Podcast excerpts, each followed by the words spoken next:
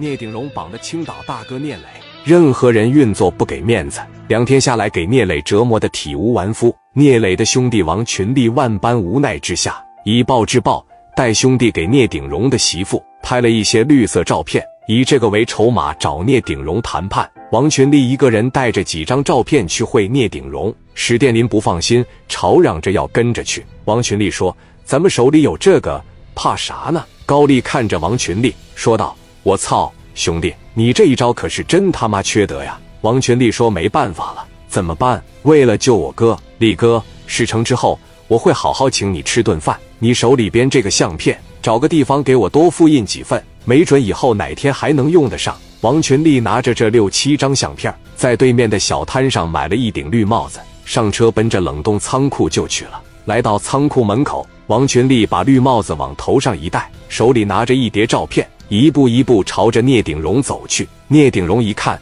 小孩真他妈不懂，还戴个绿帽子。一进冷库，王群力一眼看到了仅穿一条小裤衩的聂磊，给了聂磊一个眼神：“放心吧，哥呀，今天这事儿我指定拿捏，今天我肯定把你领走。”聂鼎荣说话了：“你戴个绿帽子过来演小品呀？我告诉你呀。”你说有交换条件，我他妈才让你来的！你可千万别忽悠我！你要是忽悠我，我把你衣服也扒光了，跟你哥一块躺着去。啥时候脑袋拱地给我认错，啥时候走。王群力呵呵一笑：“哎呀，这小帽是你媳妇托我带给你的，你要磊哥跟你道歉。你要的是面子。你这些年在外边打拼，挣这么多米，在商场上面叱咤风云，运筹帷幄，你要的也是面子。可是啊。”面子这个东西是个双刃剑，用好了确实能提高人的形象。你在外边要了一辈子的面子，你媳妇让我给你带过来一顶帽子，不知道你心里是什么样的感受呀？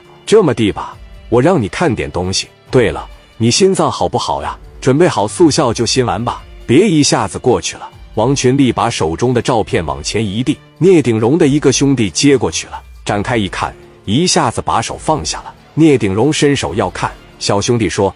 聂总，不要看了吧。聂鼎荣说：“拿过来，我聂鼎荣叱咤商场这么些年，我什么大风大浪没见过。”小兄弟说到：“这个你还真就没见过，别看了。”聂鼎荣要过照片，说：“在这个世界上，我告诉你就没有我没见过的东西。我的眼界之开阔，我的。”聂鼎荣愣了一会儿，脸涨得通红，说了半句的话吞了回去，呆呆的看着王群力。王群力呵呵一笑：“你叱咤商场这么些年。”钱也见过了，豪车也见过了，豪宅也见过了，但是这绿油油的绿帽子，你应该是没有见过吧？喜欢吗？你想怎么样？王群力说：“我不想怎么样，我就是想用这个换我哥，该看病就看病，让我哥好好歇一歇。然后呢，给我哥一百万赔偿。我也不敢给你提过多的条件。你现在的心情我也是非常理解。我要是不答应呢？